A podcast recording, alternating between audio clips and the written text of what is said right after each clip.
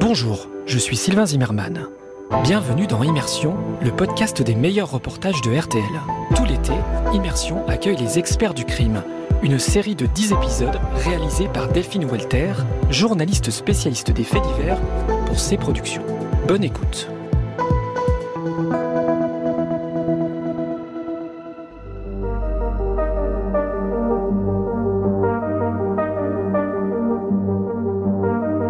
On vous raconte une affaire criminelle, on retrace pas à pas la chronologie des faits, mais rarement sont dévoilées les techniques qui permettent de confondre les coupables. Ces experts qui, dans l'ombre, traquent et analysent les moindres petits détails, parfois invisibles, laissés sur une scène de crime. Bonjour, c'est Delphine Walter. Bienvenue dans le podcast des experts du crime. Je suis journaliste, spécialiste des faits divers depuis 15 ans. Je vous embarque à Écully, près de Lyon, dans le plus vieux laboratoire de police technique et scientifique de France, à la renommée mondiale. On m'a exceptionnellement autorisé à y pénétrer. Suivez-moi. Dans cet épisode des experts du crime, vous allez découvrir une spécialiste du faux. Tout le monde connaît les falsifications de documents, que ce soit des papiers d'identité, des diplômes ou encore des moyens de paiement. Quand on parle de faux documents, je pense à ce réseau de faux passeports qui a permis aux terroristes du 13 novembre 2015 d'entrer librement en France. Mais aussi et surtout à la célèbre Simone Weber, condamnée en 1991 pour le meurtre de son ancien amant, Bernard Etier. L'enquête avait permis de dévoiler qu'elle était une spécialiste en falsification de documents, notamment avec ses propres papiers d'identité, mais aussi des fausses ordonnances médicales un faux mariage jusqu'à la modification d'un testament pour capter un héritage. On comprend mieux l'importance de nos experts en faux documents. Mais ce que vous ignorez peut-être, c'est que ces experts du papier peuvent faire bien plus encore, et je vous promets que cela va vous épater. Je rejoins Sophie Carlier directement au labo. Elle a 49 ans. Bonjour. Bonjour, bienvenue. Merci. Elle n'a pas travaillé sur l'affaire Simone Weber, mais sur beaucoup d'autres tout aussi marquantes, vous le verrez plus tard. Comme en 2018 sur une affaire d'attaque terroriste à l'anthrax. Je vous présente le laboratoire du Pôle national document écriture qui est utilisé dans les analyses en tout ce qui est fraude documentaire et écriture manuscrite. Difficile de décrire Sophie de prime abord. Elle est habillée d'une combinaison blanche, elle porte un masque, une charlotte j'ai l'impression d'être sur une scène de crime. Je perçois néanmoins qu'elle est blonde, les cheveux mi-longs, et elle semble, comment dirais-je, très joviale. On s'équipe en fait tous pour ça que vous avez juste à l'entrée, tous les EPI, les équipements de protection individuelle. Donc avant de rentrer, on a la charlotte, le masque, euh, la combinaison, les gants. Et on s'équipe avant de rentrer. Je suis également obligée de m'équiper comme elle pour ne rien polluer. Je rentre ensuite dans une salle au mur blanc avec des fenêtres, une grande paillasse trône sur le côté droit. J'aperçois des ordinateurs. Nous sommes sept à travailler dans ce, laboratoire. Il est composé déjà d'une grande paillasse qui est entièrement euh, javelisable, euh, puisqu'il faut savoir que bien souvent nous sommes les premiers à passer sur la chaîne. Les documents passent en priorité, ils passent avant les traces papillaires et avant l'ADN. Donc en fait, quand nous rentrons dans ce labo, avant d'ouvrir un scellé, toute la salle est javelisée. Et tout le matériel que vous avez ici est conçu de telle façon que l'on puisse le javeliser. Oui, ça sent la piscine. Oui, c'est ça. Donc on travaille en maillot de bain, donc c'est... bon, vous l'aurez compris, je ne vais pas m'ennuyer avec Sophie. La bonne humeur est de rigueur ici. En face de moi se trouve un appareil photo professionnel pour prendre des clichés de chaque scellé. J'aperçois également une affiche qui indique le taux d'humidité de la pièce qui doit être compris entre 40 et 65% pour garantir un résultat optimal. Et puis, il y a cette grosse machine qui m'intrigue sur la gauche. J'ai du mal à m'imaginer euh, Sophie. C'est cette machine, ce qu'elle fait là. Ça me parle pas du tout. Je vais vous montrer Oui, je veux bien. On dirait une énorme photocopieuse. Un micro-ondes. Un micro-ondes. Donc ici, on a piscine, micro-ondes. Euh. Voilà, c'est ça, tout l'équipement de la femme parfaite. Parce que nous sommes que des femmes d'ailleurs à travailler. Ah oui Oui, voilà, nous sommes Les hommes sont interdits Non, ils ont démissionné, je pense. Ils sont moins bons que vous. On va dire ça. Mais alors, en quoi consiste le travail de Sophie? Sa spécialité document est très très vaste. On peut avoir du document imprimé, comme euh, l'aide de menace, l'aide de revendication, fausse facture, tout ce qui peut être imprimé en fait, euh, tout ce qui sort d'une machine imprimante. Ça c'est une des grosses parties. On a également une autre partie qui est le document administratif et fiduciaire, c'est-à-dire qu'on va authentifier euh, un passeport, un permis de conduire, une carte d'identité, euh, un billet de banque, euh, Quand un vous chèque. dites authentifier, ça veut dire vous vérifiez qu'il n'est pas faux. En gros, c'est ça. On va dire est-ce que le document est authentique ou est-ce qu'il est frauduleux? Frauduleux, ça va englober la contrefaçon, la falsification, le document fictif. Et si on découvre qu'il est faux, on va euh, établir le mode opératoire que le faussaire a pu mettre en œuvre pour arriver au résultat que nous avons sous les yeux. Et juste derrière nous, dans un petit renfoncement, se trouve une pièce complètement vitrée dans laquelle trône une autre machine dédiée au foulage. C'est un drôle de mot qui m'est complètement inconnu. Alors, le foulage, moi, ça me parle pas. Alors le foulage, vous prenez, vous avez dû le voir euh, très très longtemps dans des séries télévisées où vous aviez un enquêteur qui prenait un crayon papier et qui frottait comme ça sur le dessus pour faire révéler les mentions euh, qui pouvaient exister qui avaient été mises dessus en des traces latentes. Vous prenez un crayon, vous écrivez sur un papier, immédiatement vous faites un creux dans le papier. Donc dès que vous enlevez cette page, la page qui est en dessous a le même marquage. Et donc nous maintenant on a des techniques beaucoup plus modernes, on n'utilise plus ce crayon papier, on utilise un appareil qui est non destructif. Donc on peut le refaire dix fois et ça n'abîmera pas les analyses suivantes, qui nous permet de mettre en évidence ce foulage. Je vous montre. Allez, on y va. Pour l'instant, ce n'est pas très clair pour moi. J'ai hâte de passer à la pratique. Sophie saisit un scellé, une enveloppe craft marron avec la mention Police ne pas ouvrir. Puis elle le pose sur la paillasse. Alors, Sophie, expliquez-nous. Là, vous avez un scellé qui est arrivé. Oui, voilà. Oui. Donc là, avant de toucher le scellé, on met des gants pour éviter les traces de contact. On sort un champ stérile pour ouvrir le, le, euh, le scellé, pour y mettre les pièces qui sont à l'intérieur du scellé, pour pas le contaminer en plus. On fait la photo du scellé recto, verso. Donc là, on redésinfecte tout le plan de travail qui a servi à faire la photographie. Après, nous allons ouvrir avec un scalpel javelisé. Donc, vous ouvrez l'enveloppe craft. Voilà, c'est ça. Bon, j'ai bien saisi que Sophie est obsédée par la javel et j'imagine que ses collègues aussi. Ici, pas de risque de contamination. Une fois le scellé ouvert, je découvre une feuille à quatre blanche, comme celle que l'on trouve dans les photocopieuses. Je me demande ce qu'on va bien pouvoir découvrir, car je ne vois aucune trace, aucun écrit.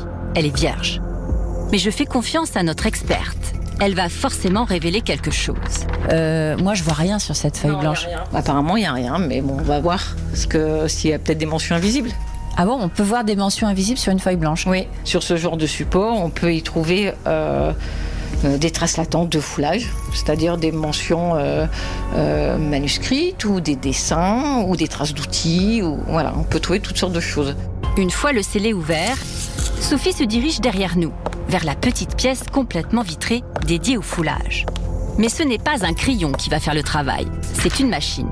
Le principe, déposer de la poudre noire sur la feuille pour faire apparaître des inscriptions qui pourraient s'y trouver.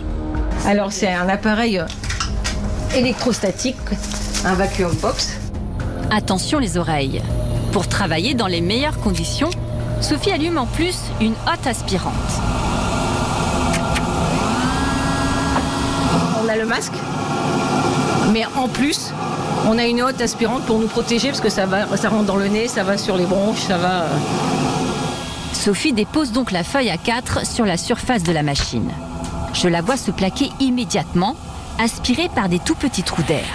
Puis, l'experte superpose un film plastique sur la feuille, y dépose la fameuse poudre de tonnerre noir, et comme par magie, des inscriptions sont révélées. C'est surprenant. Bon, là, on voit effectivement qu'il y a des traces. Euh, je vois une inscription, alors comme si c'était des chiffres 4019 et euh, une espèce de. Oui, c'est un B, on dirait un B, ça, non? À côté. Sophie ne peut hélas pas nous en dire plus, car l'affaire est en cours et on ne peut rien révéler. Après la technique du foulage, notre pro du papier revient dans la salle principale et me montre une autre technique, celle de la différenciation des encres. Elle est capable de révéler des écritures qui ont été camouflées. Et pour cela, elle utilise un document de démonstration. Quelquefois, on reçoit des lettres avec des manuscrits, mais qui sont raturés. Donc, on va nous demander d'essayer de découvrir ce qu'il y a sous la rature. Sophie a une enveloppe dans les mains. Le nom et l'adresse de l'expéditeur sont illisibles. Ils ont été raturés. Peut-être y a-t-il quelque chose d'écrit en dessous. C'est ce que va essayer de découvrir notre experte en plaçant l'enveloppe dans la machine appelée un vidéocomparateur spectral. Une grosse boîte grise reliée à un ordinateur qui propose plusieurs techniques de révélation en fonction du type d'encre utilisé par l'auteur. Donc là, on va jouer avec la différenciation des encres. C'est-à-dire que on va pouvoir mettre de la fluorescence, regarder comment ça réagit en fluorescence. Ah bah là ça marche tout de suite. Voilà, donc la fluorescence, on s'aperçoit que l'encre qui est supérieure fluoresce. Et donc elle nous laisse apparaître l'encre noire Qui est en dessous. qui est en dessous. Et là, on voit tout. Et là on voit tout tout de suite. C'est vrai que c'est bluffant. Sur l'écran de l'ordinateur, je vois s'afficher l'écriture qui était jusque-là masquée par des ratures. On a l'impression que la machine a effacé comme par magie l'encre du dessus et révélé ainsi les écritures du dessous. Alors c'est l'ancienne adresse euh, d'ici. Enfin de, à l'époque nous étions à la DCPJ, section technique. Donc voilà, c'était euh, l'ancienne adresse d'ici qui apparaît. Les talents de Sophie ne s'arrêtent pas à des écrits cachés. Elle travaille également sur des faux documents, cartes d'identité, passeports, diplômes, faux moyens de paiement, testaments et j'en passe. Les faussaires n'ont qu'à bien se tenir. Elle les confondra sans mal, comme elle l'a fait en 2018 avec cette affaire de terrorisme chimique à Lyon. Mais avant de nous la raconter, j'ai envie d'en savoir un peu plus sur son parcours. Alors, euh, c'était pas une vocation. Euh, je suis rentrée euh, dans la police un peu par hasard. J'étais à la fac de droit. J'en avais, comme beaucoup d'ados, j'en avais un peu marre de, des études. Donc, j'ai quitté la fac de droit et j'ai passé les concours. Et il se trouve que j'ai réussi à l'époque euh, le concours de la police scientifique en 1994. Et j'ai commencé à travailler au ministère de l'Intérieur à Paris, dans les empreintes digitales. J'y suis restée dix ans. Et les documents me passionnaient en fait. Je trouvais ça exceptionnel. Et donc j'ai fait des demandes de mutation. Et j'ai intégré le, la fraude de documentaire en 2003. Qu'est-ce qui vous passionnait, en fait, dans ce support? La diversité. C'est-à-dire que en fraude documentaire, on ne sait jamais ce qu'on va avoir. C'est pas répétitif, c'est pas rébarbatif. On peut nous demander, par exemple, de reconstituer une feuille qui a été broyée. Voilà. On- donc on reconstitue et ça nous permet de revoir le texte initial et de continuer le- l'expertise, l'analyse, de découvrir les techniques d'impression. On se remet toujours en question et, et je trouve ça euh, sensationnel en fait. Moi ça me passionne. Et parmi les affaires qui ont passionné Sophie, il y en a une qui l'a particulièrement marquée. Tout commence le 4 septembre 2018 à Lyon. Des employés du Crédit Mutuel découvrent en ouvrant le courrier des enveloppes remplies d'une poudre blanche et de messages de menaces. Un vent de panique s'empare alors de l'entreprise. Mais après analyse, la menace chimique terroriste est finalement écartée. Et le service de Sophie est saisi du dossier.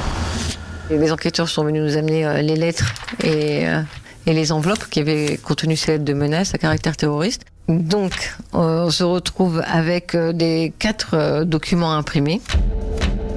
contient un texte d'environ à peu près trois quatre lignes qui commence par Vous allez mourir et signé en pied de page à la barre. Alors ensuite, on, on rentre dans le laboratoire et commence des analyses. La première étape étant la recherche de traces de foulage.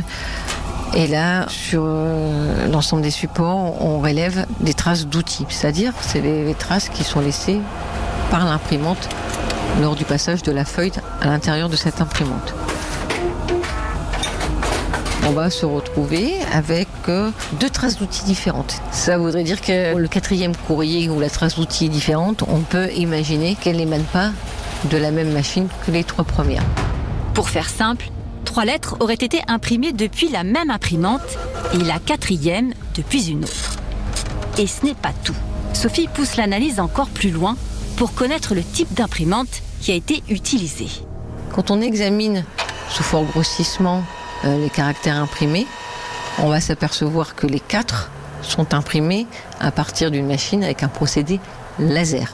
On va aller plus loin puisqu'on va s'apercevoir que le laser auto euh, utilisé, il y a deux types de laser, vous avez du laser magnétique et du laser non magnétique, c'est-à-dire que la poudre qui va servir à l'impression, il y en a deux types. Nous, on va savoir que c'est du non magnétique. Nos résultats s'arrêtent là au niveau de la première analyse. Un mois plus tard, l'enquêteur rappelle Sophie. Il lui fait part d'une forte suspicion concernant une des employées de la banque destinataire des courriers de menaces. Il lui demande alors de venir expertiser les imprimantes de l'entreprise.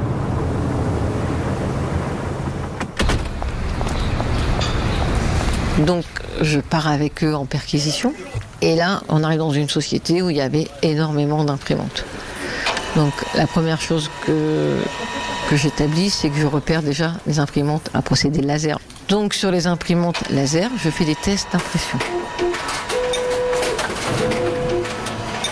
Je suis revenu au service, je pense que j'avais une quarantaine de tests de différentes impressions. 40 feuilles test à comparer avec les 4 lettres de menace. Sophie a du pain sur la planche. Au bout de nombreuses heures de travail, notre experte arrive enfin à découvrir l'origine des marques laissées par deux imprimantes sur les quatre papiers. On arrive à mettre en évidence deux traces d'outils qui correspondent aux deux traces d'outils que nous, on avait sur les quatre courriers. C'est à peine croyable. Sur les scellés, les imprimantes utilisées par la suspecte ont laissé des traces celle des rouleaux qui entraînent les feuilles dans la machine au moment de l'impression comme une signature. C'était la même machine. Et c'est comme ça qu'ils ont pu identifier qu'elle appartenait à cette dame à l'époque.